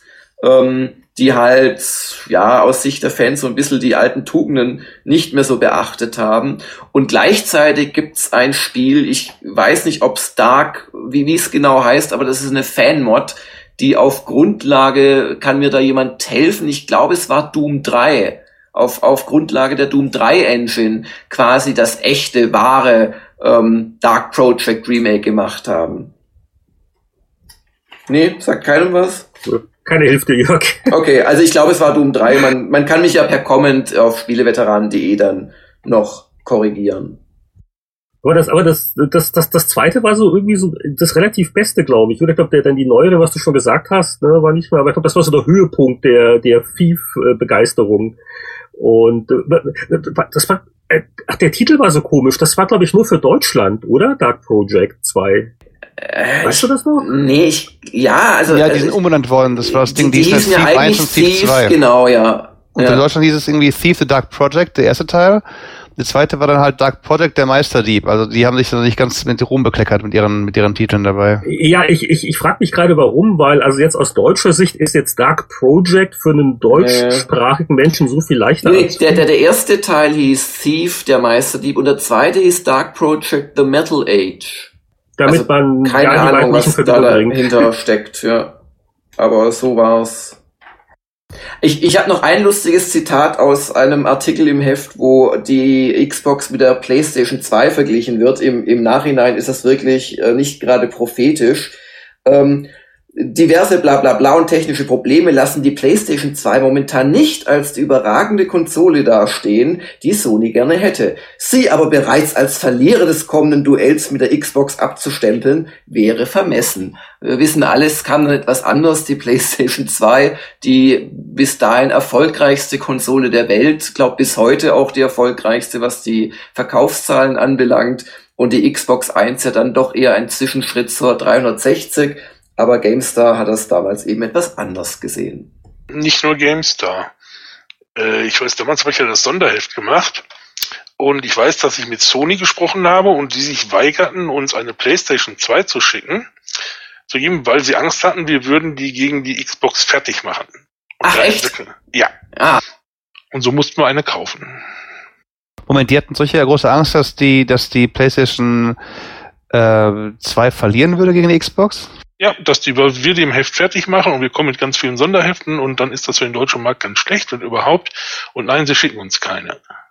Also das, das kann ich bestätigen. Ich äh, damals an Tag eins meine PS2 in den USA äh, mir geholt und äh, die Spielerauswahl war schrecklich. Also die PS2 hat wirklich ein Jahr gebraucht. Und äh, so, dass das mit Abstand attraktivste Spiel, das war so dann die, die große Überraschung, das war dann SSX das allererste SSX, dieses Snowboard-Rennen von Electronic Arts, wenn es noch jemand kennt. Das war damals das Highlight äh, beim US-Launch der PlayStation 2. Kein Witz. Fantavision, come on, das war auch nicht so schlecht. Ja, das war, aber richtig, da hat man auch groß drüber geredet. Das waren so die, die, die beiden Spiele und von daher war das, der Kommentar an sich, der war schon nicht falsch. Ähm, was man wahrscheinlich schon unterschätzt hat, war wirklich die Markentreue und die ungeheure Verbreitung der PlayStation 1 und dass halt viele Leute, wie es ja auch jetzt bei den Konsolenwechseln auch häufig ist, bei den Generationswechseln häufig ist, dass die Leute jetzt nicht unbedingt an Tag 1 neue Konsole haben müssen. Da haben halt viele halt das Jahr abgewartet. Als es dann gelohnt hat, dann sind sie auf die PlayStation 2 gekommen. Aber das, aber viele waren dann wohl nicht in Versuchung geführt, ähm, dann zur Xbox abzuwandern. Obwohl Halo wirklich gut war. Aber lassen wir das. Das war so ein bisschen halt wie, der, wie damals Teil 1 Motto, es gibt die Dreamcast, aber es gibt auch bald irgendwann äh, PlayStation 2, warte doch mal ein bisschen und so. Und die Leute haben doch eigentlich einen unglaublichen Vertrauensvorschuss der Konsole gegeben, nachdem sie halt schon PS1 kannten und auch da viele große Titel drauf hatten.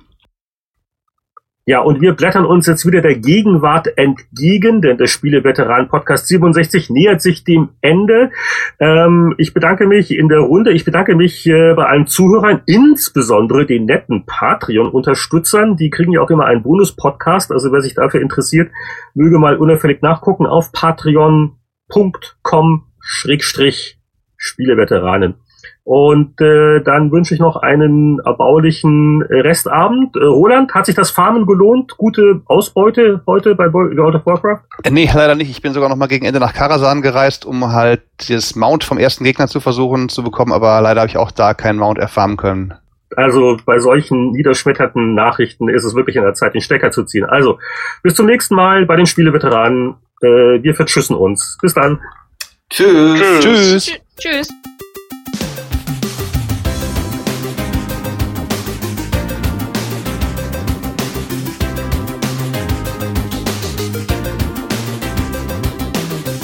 Für diesen Spieleveteranen-Podcast ist nun erstmal Game Over. Wenn Sie mehr wissen oder auch mitdiskutieren wollen, können Sie das auf der Webseite www.spieleveteranen.de tun oder auch gerne spenden. Wir danken Ihnen fürs Zuhören und freuen uns auf ein baldiges Wiederhören.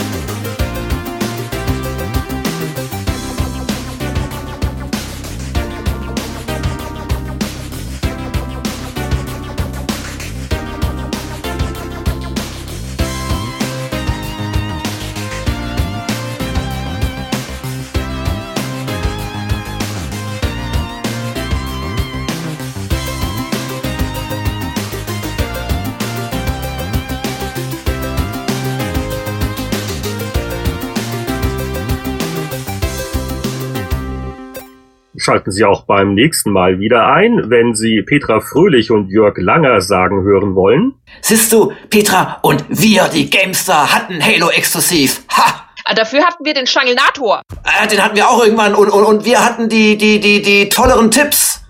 Und wir hatten zwei CDs und zwei DVDs. Oh, Und wir hatten auch Vollversionen. Aber nicht so tolle wie wir. Und wir haben die Xbox als die führende Konsole erkannt. Und wir haben die Xbox damals als Killerkonsole bezeichnet. Und wir fanden sie noch viel killeriger. Immer zweimal mehr als ihr. Und wir hatten die ganz tollen Tests, Petra. Ha, wir hatten die Genreanläufe.